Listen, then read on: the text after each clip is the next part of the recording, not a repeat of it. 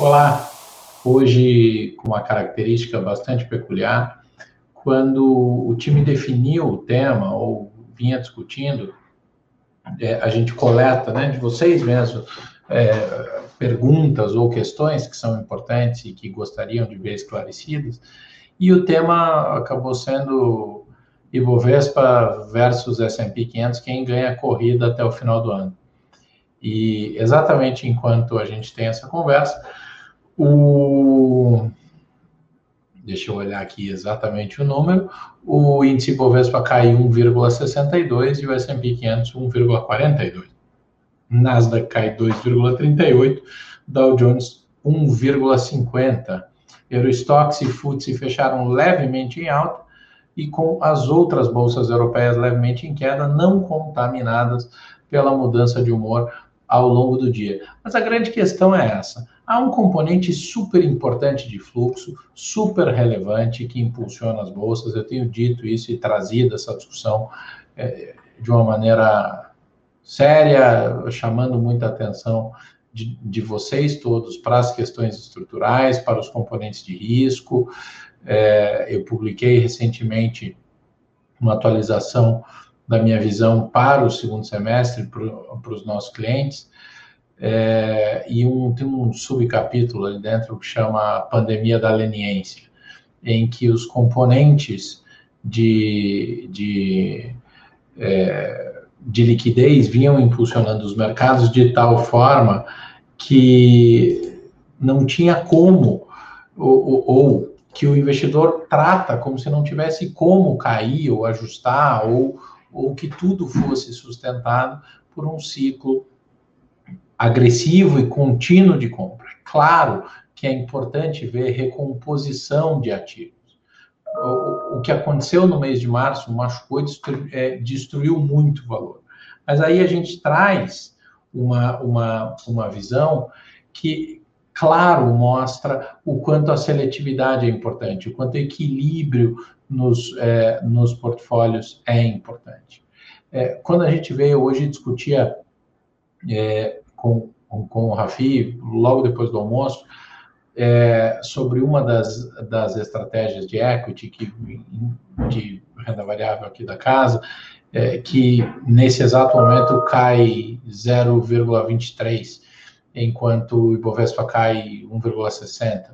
É, e que a, a, gente falava o quanto esta capacidade de, de, é, de distribuir risco é importante. E os movimentos que a gente viu recentes, falando especificamente dessa estratégia, foram que os dias, é, em dias sucessivos em que ela performou à frente do índice, os, os protagonistas dentro da estratégia foram diferentes. E é claro também que é mais interessante, é mais barato, é, é mais é, quase sedutor olhar para os mesmos papéis, entrar na hype de todo mundo, saber exatamente aquilo que fica claro que vai subir, porque há um lado do empoderamento importante. Né? Eu, eu, eu, eu hoje vi um material publicado por nós em 2016, é, e em 2016 a gente chamava atenção por conceito de euforia. É, e euforia significa capacidade de aguentar facilmente, onde eu é, vem de, do grego, né? Euforos, é, eu bem e o foros que carrega, ou seja, a situação de ter a certeza, de ter a convicção de que você vai continuar seguindo, de que vai dar tudo certo é, e que é tudo unilateral. A gente acompanha muito de perto por conta é, tanto do, do, do Eleven One quanto das, das estratégias de alocação internacional, o mercado de equity e o mercado de bonds norte-americano. Essa temporada de divulgação lá fora está super curioso. Ontem a gente fazia uma análise, uma comparação é, do comportamento de preço, olhando para JP Morgan, Goldman Sachs, Wells Fargo, é, é, o, o, o JP Morgan com Jamie, é, Jamie Dimon, seu, o seu CEO, um dos maiores CEOs do mundo, falando muito sobre a, a, maneira como o banco se reposiciona e entende o seu desenho daqui para frente. O Wells Fargo, que já foi o grande, o grande é, é, ou que propôs uma revolução na maneira como as agências tratavam é, e trabalhavam captação de, de recursos, e hoje passa um processo de turnaround importante. As empresas de tecnologia lá fora sendo grandes protagonistas, e ontem é, a gente viu o resultado da Microsoft, e é engraçado quando a gente olha e, e diz assim: o mercado bateu na Microsoft porque uma das grandes frentes, que é o, que é o, que é o Azure, cresceu pela primeira vez na história a menos de 50% é, anualizado. Olha só o quão agudo é esse crescimento e quanto o mercado perpetua essas verdades em alguns momentos. É, mesmo com a Microsoft tendo é, entregue o lucro e os resultados acima das estimativas do, do, do consenso, o mercado não perdoou. Foi lá, entendeu que era, que era muito de, que era menos do que deveria ser, que o crescimento não era suficiente, julgou que, que ficou frustrado com as expectativas e bateu no papel é, em, uma, em, uma, em uma intensidade forte. Hoje, papéis é, excelentes ou empresas que vêm sendo, claro que destaque principalmente nos principais índices impulsionados pela tecnologia, e aí, em essência, o Nasdaq e o, e o S&P 500 vem, por exemplo, a Apple hoje cai 5, a Amazon cai 4, Netflix cai 3, Nvidia, uma empresa espetacular, cai 3,5, é, Shopify, outra que vem super desafiando aí os limites de alta, é, cai 3,50. Então, uma, enquanto eu olho para olho o meu terminal de, de é, Cloudflare, que são serviços, né? É, o de nuvem cai quase 5 agora, ou seja, é claro que o índice está pesado, é claro que lá fora os mercados vêm vem pesando a mão. E aí o que, que, a gente tem que olhar? O que, qual é, quais são os fatores é, é, que, que é, são catalisadores desses movimentos agudos? Na minha opinião, dois grandes protagonistas nessa história tamanho da liquidez, tamanho da força, tamanho do ímpeto é, comprador e dos movimentos por consequência, e a quantidade de lucro acumulado. Ninguém nunca quer ser o último a virar a mão, em momento algum, em mercado algum. E há um desafio importante de entender quanto se consegue subir o mercado, e se vocês acompanham esses TVs Eleven aqui, vocês sabem que eu tenho falado que a materialização dos resultados do segundo trimestre tende a propiciar uma diferenciação muito grande entre aqueles que vêm super expectativas e aqueles que de fato conseguiram adaptar, conseguiram entregar, é, e que tende a haver uma movimentação lateral de dinheiro. Só que quais são os pesos de cada índice? Eu já passei um pouco sobre a estrutura do, do, do das empresas de tecnologia e dos bancos nos Estados Unidos, que são lá, principalmente as empresas de tecnologia, grandes pilares de sustentação dos principais índices, chamadas as empresas que se beneficiam, que mais crescem com as consequências das transformações desse período de pandemia. Quando a gente vem para o mercado brasileiro, a gente tem também os bancos, e aí há, há uma situação similar, por, por, uma questão bastante óbvia, muito pesado sobre os bancos. Por quê? É, vai saber o tamanho do provisionamento, o tamanho do estrago efetivamente nos balanços. A, a, houve um represamento brutal é, na concessão de crédito no primeiro ciclo da pandemia, que é um período muito relevante do segundo trimestre que vai ser reportado.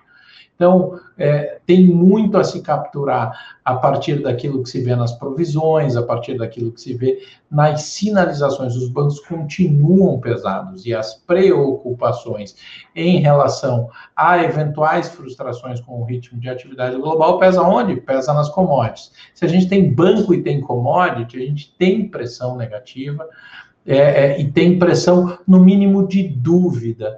Ontem, é, eu já falei aqui algumas vezes em relação ao quanto, obviamente, existe um lado do Fusion, eu até vou falar daqui a pouco mais especificamente sobre isso, mas é, o quanto eu, eu chamo a atenção das pessoas, acredite você ou não nas escolas, em que os momentos de grande barreira de fluxo são os momentos em que o fluxo, no mínimo, rediscute a sua intensidade e o seu direcional.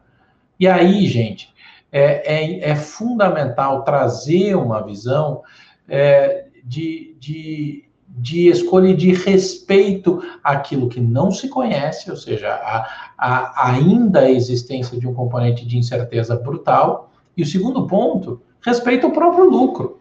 Respeita aquilo que você foi capaz de capturar. Respeita o seu próprio patrimônio. Trata um portfólio equilibrado como como uma cesta de ativos que, de maneira ponderada e equilibrada ao longo do tempo, ataca e defende é, conforme o momento e conforme o fluxo. É, a gente vem desenvolvendo um estudo sobre o VIX, sobre o, o, o aspecto de volatilidade dos mercados, porque depois das últimas grandes crises, quando, quando o mercado começou a voltar, a bolsa começou a subir, o VIX já, já vinha trabalhando em níveis muito mais baixos.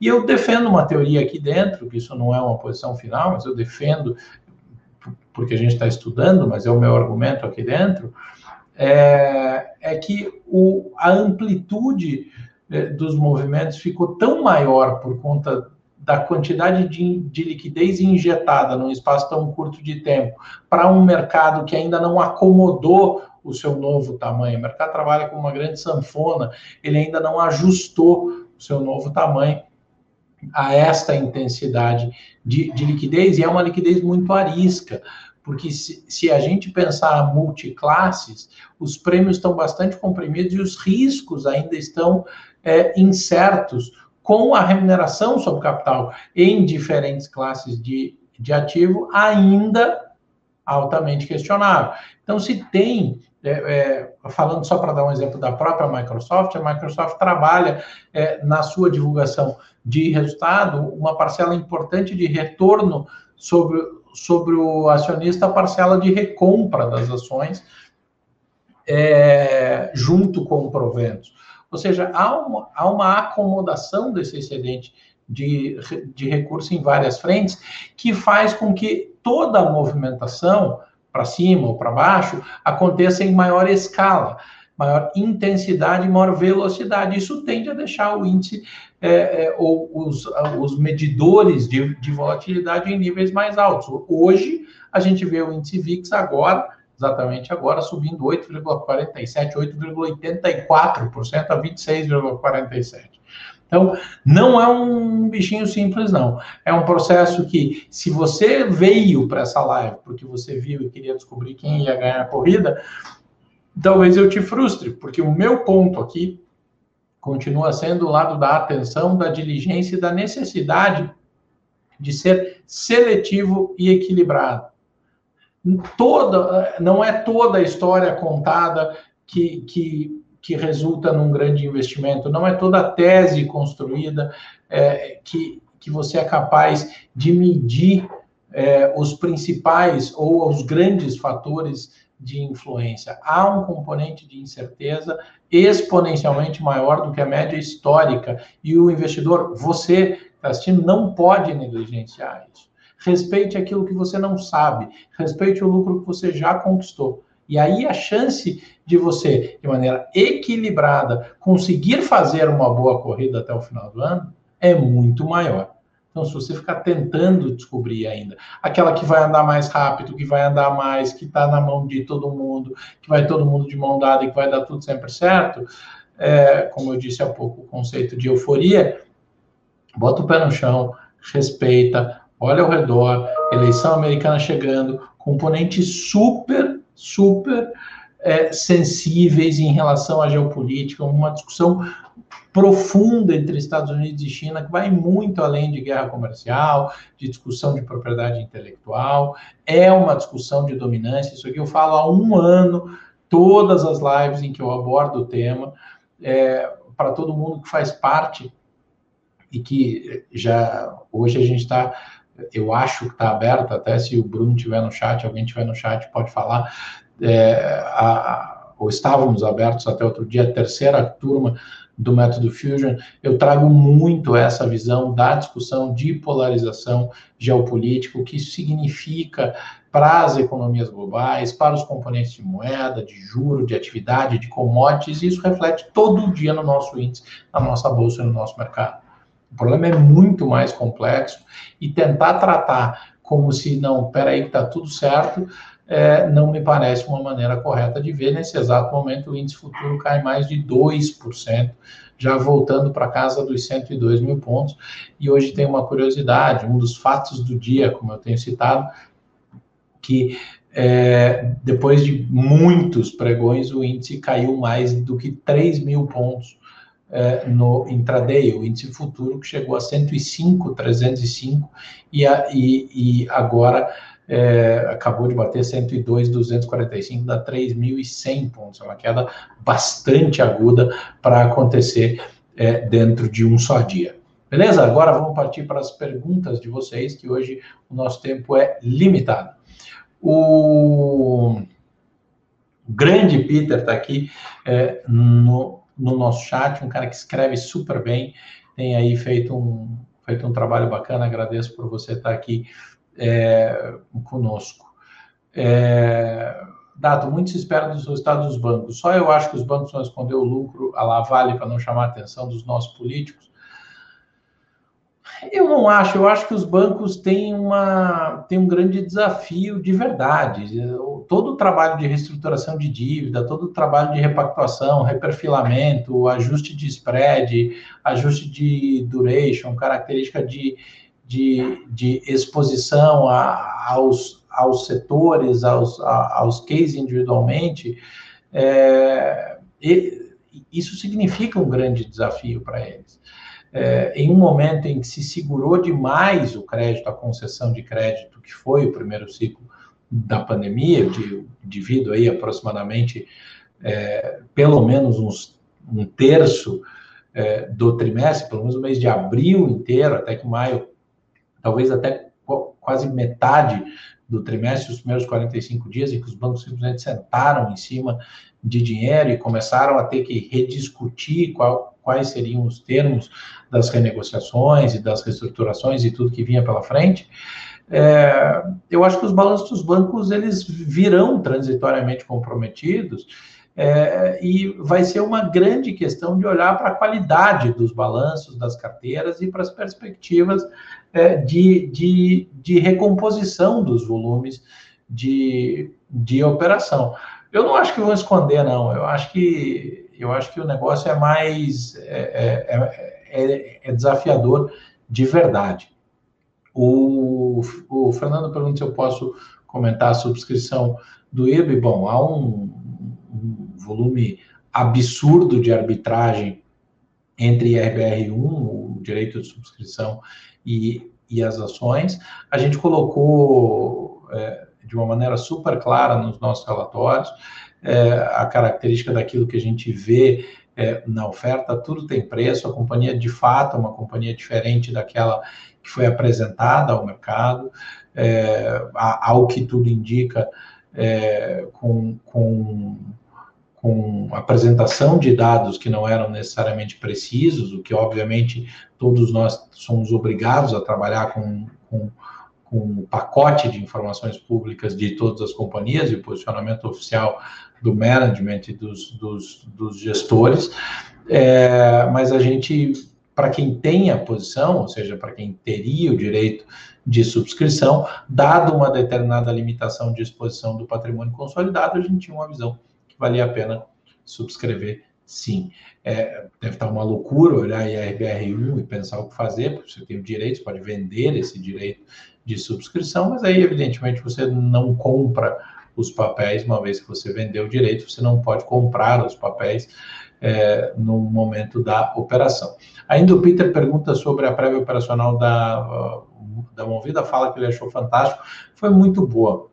A gente ressaltou é, ao, ao, ao trazer a Movida, que é um player que historicamente transita pelas nossas estratégias, é, o, o para algumas está dentro do, do, do Fusion, por exemplo, é, adaptabilidade durante a pandemia. Isso foi muito legal de ver, a velocidade com que eles trabalharam. Eu hoje conversei com um dos principais executivos da companhia após é, a prévia e, e, muito daquilo que a gente fez refletir nos nossos relatórios foi visto. O, o, o impairment feito naquele primeiro trimestre é, tinha uma cara de que apoiaria um processo de giro de estoque. E está aí, a Movida vendeu, é, é, pegou um mercado desabastecido de seminovo e acelerou muito esse canal. E não é só a venda pela venda, é a conquista de market share, é o posicionamento como um player de movimentação relevante de frota, de giro de frota, de, de, de ajuste do aging da frota em, em, em um momento super duro, mas eu também fiquei super feliz em ver os dados do RAC é, e de GTF e a sinalização. Então a gente gostou bastante, sim, foi uma prévia muito, muito importante. Valdir pergunta se é o fluxo de renda fixa para as ações que segura esse mercado, até quando vai durar. É, é e não é, Valdir, porque é, uma das grandes é, é, desinformações, vou usar essa palavra, é, que têm sido usadas é que a renda fixa morreu e definitivamente ela não morreu. Pensa o seguinte: os ativos de, de renda fixa, em todas as suas variações, são os ativos mais líquidos do mundo, muito mais do que as próprias bolsas em si. E aí, se você parar para pensar, o mundo civilizado inteiro tem taxa de juro muito baixa há muitos anos. E, e os ativos continuam sendo o, mercado mais líquido. Então, como é que você trata e a renda fixa morreu? A questão que morreu é a moleza, o que morreu é a obviedade da captura, de acumulação de dinheiro. E, e aqui note que eu não estou falando em ganhos, porque por muito tempo o brasileiro sequer pensou em ganho real, em juro real. A gente falou especificamente em juro nominal, em crescimento nominal, independente do quanto um processo eventualmente inflacionário destruía de riqueza. Agora a gente tem que pensar e tem que fazer uma movimentação. Dito isso, respeitadas essas questões, é super importante pensar que é, é, sim tem um componente de atratividade é, na, na bolsa, na aquisição de fração é, de pedaços de companhias negociadas na bolsa a preços mais baixos do que o, o, o a, a, história recente de negociação mostra. Agora, a seletividade é super importante, tem muito dinheiro, tem muita liquidez, mas tem liquidez para todas as classes de ativo. Célia Carmona fala, gente, essa queda no Ibov é por causa da arrecadação do governo que foi anunciada agora ou tem algo mais? Célia, vamos lá. O, a exceção da, de uma semana ali, deixa eu olhar aqui exatamente o dia, da virada de entre 5 e 15 de junho, é, a bolsa sobe que nem um foguete desde 15 de maio. Então, assim, cair 1,7% num dia não quer dizer absolutamente nada, zero, zero. Não tenta achar explicação. É um movimento de acomodação normal, natural, é, até saudável muitas vezes, porque reequilibra, racionaliza. É, então, é, ainda a Célia faz uma pergunta, né? O que aconteceu com, com o Magazine Luiza hoje? É, é outro ativo que sobe que nem um foguete. É, bom, o Magazine ainda sobe que nem um foguete desde sempre, né? Mas que desde do Vale é, naquela semana do pânico em março simplesmente não parou de subir. Ela veio a 25 reais no low do mês de março é, e bateu 90 reais, de 25 para 90 reais. Então, o que aconteceu com o Magazine Luiza? Nada. A empresa continua igualzinha, performando igual, vendendo igual, é, vivendo o seu mercado com os seus diferenciais e os seus desafios. Não aconteceu absolutamente nada. Tirem a, a, essa sensibilidade ao ruído. Em tempos de liquidez tão forte, o ruído faz muita diferença e atrapalha. Se você ficar focado nele, a chance de ser é, tropeçar é muito grande. João Luiz Luz, na minha opinião, o mercado esteve na UTI em março, agora está no quarto, mas ainda não recebeu alta. Faz sentido. Ana Lúcia, existe previsão de bons resultados para a Braskem após indenizações milionárias em Maceió? Os números da Braskem são super complicados. Assim, olhar para a perspectiva de médio e longo prazo da companhia, é, ela é fortíssima geradora de caixa, mas tem desafios e questões estruturais, jurídicas ainda super sérias que não podem ser é, negligenciadas e que certamente pesam é, sobre, sobre a ação. Né? O João Moraes é, fala sobre via varejo, segue em alta, surpreendente. Não, é, é, performance relativa, é a mesma coisa que aconteceu com o Magazine Luiza e hoje, curiosamente, cai exatamente a mesma coisa. Magazine cai, cai 5,21 e via varejo 5,22 nesse exato momento. Então, elas caem exatamente a mesma coisa. É, então, é um, um, é, um, é um movimento absolutamente normal. Aí o Fernando Casa falando que, que, vem fazendo proteção da carteira. No mesmo relatório que eu escrevi recentemente, que eu citei há pouco, é, tem um outro subcapítulo que o título é Quando é uma pergunta, quando Noé construiu a arca? E a resposta é antes da chuva. Então, tentem não pensar em se proteger depois que o mercado realizar depois que o mercado cair, porque ele vai cair. Ele vai cair hoje, amanhã, mês que vem, daqui um ano, dois, três, cinco, dez, ele vai cair sempre. Da mesma maneira que ele vai subir sempre. O mercado faz esses movimentos cíclicos de tempos em tempos e faz os ajustes de preço para cima e para baixo. Agora, tenta aproveitar os momentos em que há uma descompressão na atenção, em que tem lucro acumulado, que você consegue equilibrar o teu portfólio e redesenhar para conseguir efetivamente capturar isso. É, aí, o, aí, outra pergunta, desculpa, rolou a tela que eu perdi. É, o Luiz pergunta se eu posso comentar a reestruturação da COSAN e, do, e, da, e da JSL. A da JSL é um, é, um, é um desenho que já vem sendo feito há bastante tempo. É, é, é, um movimento que era bastante previsível, já super desenhado pelo mercado, então acho que não, não, basicamente não muda a visão sobre o case. No caso da COSAN, o mercado saiu correndo na frente, numa visão, é, na nossa opinião, excessivamente é, otimista. Aliás, os clientes já sabem, né? Hoje a Diana publicou uma atualização do setor como um todo, é, ajustando a, a recomendação para a com um alerta deste tamanho. Você, cliente Eleven, já leu e já sabe disso. É, a velha máxima de que eventos próximos já estão no preço não está válida nesse ano, concorda? Diz o Fernando Tertuliano. É que, assim, qual é o preço, né?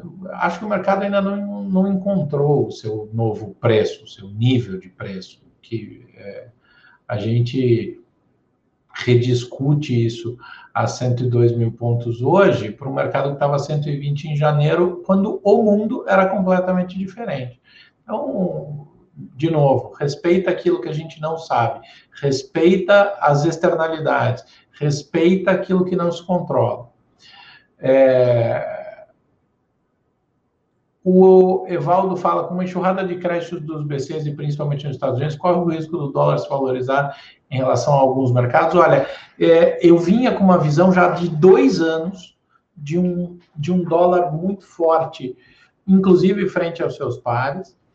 É, os movimentos recentes na Europa fortaleceram o euro e trazem um, e, e um componente importante.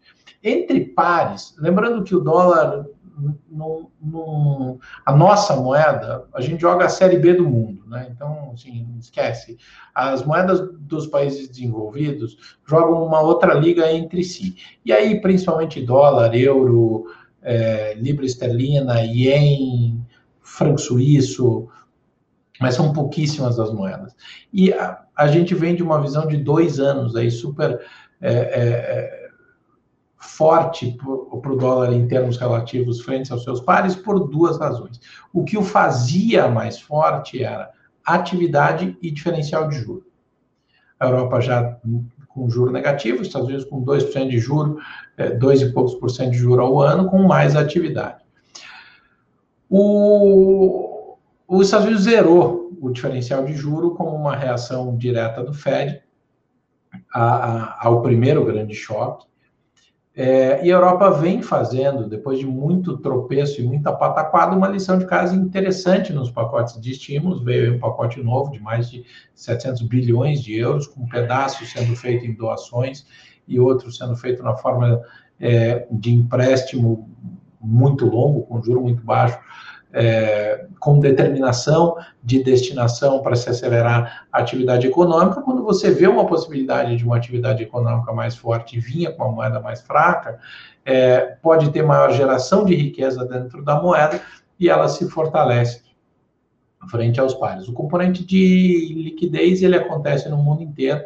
E isso não é necessariamente que vai fazer o dólar mais é, mais fraco. O que a gente vê estruturalmente, principalmente sobre daí, na relação com a nossa moeda e com as moedas emergentes, é que o período de incerteza que vai chegar, vai ser escancarado das próximas semanas em diante, principalmente até a, a, a eleição americana, é, faz com que a incerteza traga a visão de risco, a visão de risco faz com que migre-se para aqueles ativos que são considerados de menor risco, demanda por dólar tende a aumentar e o dólar tende a ficar mais forte frente às moedas emergentes. Eu não tenho nenhuma expectativa de aceleração do real frente ao dólar pensando no segundo semestre. O Rafi colocou aí, eu não tinha dito, aliás, obrigado, Rafi, por estar aí, por, por é, é, no meio desse pregão maluco, acompanhando aqui, colocou o link para se inscrever na terceira turma do Método Fusion. Aliás, terceira turma do Método Fusion, que amanhã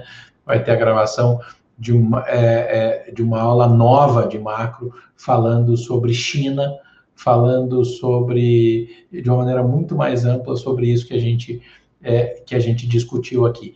E aí eu quero aproveitar é, que o Rafi colocou esse link que vocês estão aqui para fazer um convite para vocês. Ah, o Fusion Analysis é, é, é, uma metodologia no Brasil pioneira. É, nós fomos, e, e, aí eu e o Rafi, certamente, é, é, os dois ou dois dos primeiros profissionais do país a estudar isso de maneira estruturada já há muitos anos, antes do, do do Rafi vir para a Eleven, vir ser sócio é, da Eleven, é, e certamente fomos os primeiros a transformar isso numa metodologia acessível, criar modelos derivados disso, criar indicadores derivados disso. E uma das coisas que a gente usa dentro do Fusion, que é uma combinação extraordinariamente eficiente entre macroeconomia, fundamento e fluxo, é, é, são são os modelos de uma técnica chamada RRG, que é o Relative Rotation Graph, desenvolvida é, pelo Julius de Kempner. É, e neste domingo, no Domingo com o Rafi, que todos vocês sabem onde encontrar, é só olhar todos os canais, canal do YouTube do Rafi, não é no, não é no canal do YouTube da Eleva, vai ter é, o Domingo com Rafi vai ter a presença ao vivo do Júlio de Kempner, em que a gente vai falar muito sobre momentum, sobre performance relativa, sobre eficiência de alocação em tempos de grande liquidez, como que se mede essa história de rotação dos setores, ativo que está em momento de de, de fortalecimento ou de enfraquecimento, que são alguns dos pilares extraordinários que, junto com os modelos proprietários que a gente desenvolveu, trazem uma eficiência de alocação de recursos que tem sido é, extraordinária. Nesse domingo, 9 horas da noite, e para quem está inscrito na, na, terceira turma do Método Fusion, terá é, toda a programação já da segunda turma, era para que tivéssemos em julho um encontro presencial com o Julius de Kempner. É, a primeira turma do Método Fusion teve um fim de semana de aula presencial com a gente, com o nosso time inteiro, eu, Rafi, Tomás Sarkis falando de macro comigo, é, o, o Daltoso falando de, de valuation, estudo de caso prático de Fusion Analysis, em que a gente trouxe no primeiro curso o CFO da Anima Educação, é extraordinário, tá aí o link. É, é, é, é, a primeira, é o primeiro grande entregável é, do lado educacional, a primeira grande iniciativa educacional da Eleva, na primeira turma já foi no ano passado, esse ano abriu a segunda, explodiu a segunda, já abriu a terceira turma. A, a, a, gente continua com todas essas transformações do mundo, entregando conteúdo é, cada vez mais atualizado e é extraordinário é, os feedbacks que a, a, gente tem recebido e como essa metodologia se retroalimenta é, e, e, evolui com tudo que a gente consegue capturar em todos os dias de dados. Então, tem aí o link na tela para a terceira turma do Método Fusion e domingo aberto, gratuito, não precisa fazer inscrição, não precisa fazer nada. Domingo com o Rafi, canal do Rafi no YouTube, com o Julius de Kempner, o inventor do RRG, extraordinário. Rafi está assim enlouquecido de alegria e com razão, para a gente é um grande, um grande orgulho, é um reconhecimento do Júlio de Kempner, do trabalho e da diligência, da técnica e da responsabilidade é, que a Eleven tem no, no, nos estudos, no, no aprofundamento que a gente dá à questão de alocação de recursos porque as técnicas, o Fusion, para quem acha que Fusion é algo que só vai fazer com que você trade com mais eficiência, com que você faça operações curtas, não. A combinação disso, trazer uma leitura macro é, com todos esses componentes e essa modelagem, te ensina a balancear portfólio, a equilibrar, a fazer uma gestão ativa do seu próprio capital, é, é, resultando em resultados, é, ou resultando em resultados não, é, trazendo resultados muito mais é, eficientes. E aqui o Rafi está lembrando que a, a, presença do Júlio de Kempner vai ser em abril do ano que vem. É, essa data eu ainda não sabia, porque evidentemente a gente adiou três, quatro, cinco vezes por conta da pandemia, e eu estou sabendo junto com vocês aqui ao vivo, eu sabia que o Júlio viria pessoalmente, mas é, o Rafi está confirmando aí no chat que a vinda do Júlio vai ser nesse domingo, mas imperdível. Todo domingo com o Rafi você devia assistir, mas este domingo com o Rafi vai ser extraordinariamente mais relevante. Gente, eu vou partir para as últimas perguntas. É, meu tempo hoje aqui é de 45 minutos, então eu tenho poucos minutos é, adicionais. É, eu, vou, eu vou trazer algum, eu vou tentar passar é, alguns componentes aqui, algumas últimas perguntas. É, o Mário Capalbo fala sobre Camil e fala que o, que o resultado trimestral veio muito bom, mas sem valorização das ações. Mas daí, Mário, eu quero te mostrar uma coisa aqui. É, sem valorização das ações é pecado, né? As ações da Camil estavam R$ reais em março, estão R$ reais. A gente está falando de uma valorização de 100% em 120 dias. Como assim não veio valorização das ações? Se a gente pegar a, a, esquece março, então, se a gente pegar o mês de maio, no meio do mês de maio, a, as ações estavam R$ reais, o que significa que elas valorizaram 33% em 90 dias. Parem de achar que a ação é mágica, que vai fazer 20, 30, 40, 50, 80, 100% todas as ações. É, tem muito investidor que nos procura e diz assim: não, eu sou investidor de longo prazo, estou pensando nisso, e que daí você monta uma posição, passou três semanas, a ação não andou, ou subiu 2, 3, 4%, e, e o investidor já está louco da vida, porque vive hoje, a gente vive tempos do chamado FOMO, né, do Fear of Missing Out, em que todo mundo está muito incomodado de ver os outros, é, é ver alguém dizendo que está ganhando, ver alguém dizendo que capturou resultados extraordinários. Cada um tem o seu estômago, cada um tem o seu bolso, cada um tem a sua capacidade. O que não pode deixar de ter é a noção de realidade, de consistência. Quais são? A gente vive num país que tem a taxa básica de juro, o CDI, que indexou o cérebro de todos os brasileiros no que diz respeito aos investimentos ao longo dos anos em 2,25% ao ano. Mário, desculpa, eu estou usando como exemplo a pergunta da, da, da Camil, obviamente não, não é nada contigo, mas os investidores têm que saber que efetivamente performances assim, 30% em 45 dias, 100% em 90 em 120 dias, Como é que eu consigo dizer que essa ação não subiu?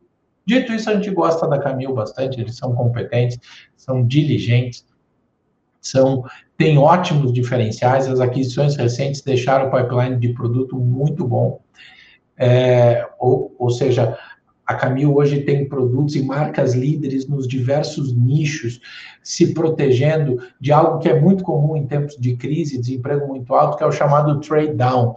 É, quando, quando o consumidor final acaba dando um passo abaixo nas marcas que ele consumia para economizar um pouco de recurso, mesmo nos itens de alimentação básica, e a Camil hoje está muito bem é, posicionada para isso. Beleza? Aí, o Rafael pergunta sobre a Cogna com o IPO da Vasta, está super no forno uma atualização. Acho que o mercado majoritariamente sabe que a nossa visão para a Cogna de maneira consolidada é uma visão cética. É, a, a, gente entende que a Croton, a divisão Croton, que é a maior parte da Cogna, tem um desafio brutal, brutal. O, o desafio da Croton é algo assim, dentro das, das empresas listadas a nós parece o maior desafio de todas. A Vasta tem uma operação bem interessante, mas bem interessante mesmo. E o relatório que vai para o ar, é, quem nos acompanha sabe é, exatamente a nossa tese, mas o relatório que vai para o ar aí está é, no forno, deve estar tá indo para o ar para todo mundo que é cliente do, dos produtos de, de renda variável. Aliás, o Bruno está sempre com com, com ações incríveis e o nosso time de marketing, é, a quantidade de gente, é importante dizer o seguinte, né? A gente trouxe, é, a gente criou já há muito tempo e vem trabalhando isso de, de, de maneira muito clara. O guia de recomendações. É um stock guide, é uma ferramenta usada no mundo inteiro, mas que a gente trouxe, instrumentalizou isso para o investidor pessoa física no, no, em, em um guia de, de, de facílima visualização da nossa visão, com, com recomendações de compra, venda, preço-alvo, preço limite de entrada, para mais de 94% da liquidez da Bolsa Brasileira. É, o, em todos os produtos de renda variável da Eleva, no guia de, o guia de recomendações está disponível.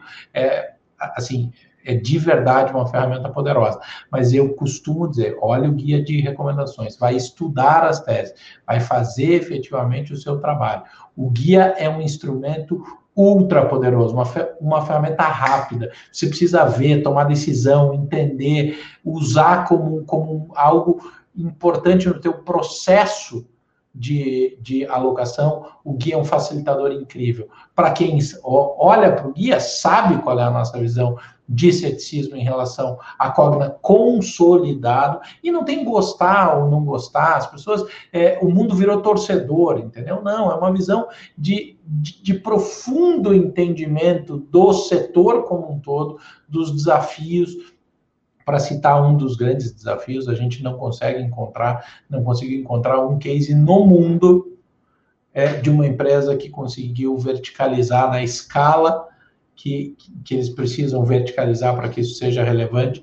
Toda a cadeia de ensino, desde o ensino infantil até o ensino superior, incluindo sistemas de ensino, incluindo ensino à distância, é, é, incluindo a educação presencial, ensino, ensino é, educação infantil, ensino é, básico, ensino fundamental, ensino médio, é muito, a complexidade é muito grande, muito grande mesmo. Isso deve ser levado em consideração, e aí existe uma chance de que esses desafios acabem frustrando, como vem fazendo ao longo dos últimos trimestres, a expectativa que o mercado sempre teve de margens crescentes a partir de um histórico criado com, com com, com um projeto incrível, que foi o projeto de nascimento da Croton e de expansão da companhia. Então, não tem nada a ver com, com, com julgamento qualitativo, é, é, é, uma história sensacional, mas que uh, rodou por uma estrada e acelerou por uma estrada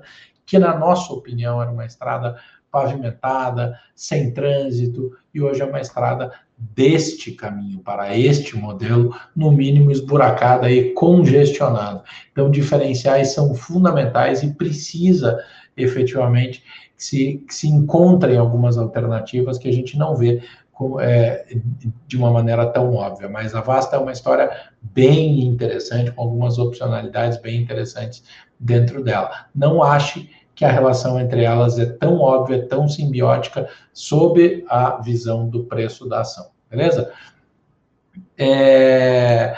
E aí o Leandro faz uma pergunta se eu posso falar do risco de conflito envolvendo a China e proteção da carteira com ouro ou prata. É... A gente tem olhado, só para citar um exemplo, Leandro, é... tem, uma, tem uma correlação super interessante do, do, do lembrando que correlação e causalidade são coisas completamente diferentes. Né? A gente sempre chama muita atenção para isso. É, mas tem um ponto que vale a pena olhar em relação é, em metais, com, com o ouro e com a platina, por exemplo. Gosto de metais, eu gosto da história, é, mas assim, não, não, não ache que você vai contratar um head direto, não acho que isso vai ter um efeito óbvio, não acho que isso não tem custo. A descorrelação de portfólios é importantíssima. Ativos descorrelacionados é, é, trazem eficiência ao portfólio. Eu gosto dessa história, independente de acontecer um conflito com a China ou não. Agradeço a todos vocês. Fundamental o acompanhamento de todos vocês. É para vocês que a gente faz isso. Não percam o domingo com o Rafi, com o Júlio no domingo. Fiquem todos atentos, que tem muito material saindo para você que é cliente Eleven. Tem material novo de Cogna indo para o ar. Para você que é aluno do Método Fusion, tem aula nova sobre macroeconomia, uma máquina de produção que não para de sair por aqui. Um grande abraço a todos e até a próxima. Tchau! Você ouviu mais um podcast Eleva. Fique por dentro de todas as informações mais relevantes do mercado. É só se inscrever no site www.elevenfinancial.com ou seguir a Eleven em qualquer uma das redes sociais. Esperamos você no próximo podcast Eleva.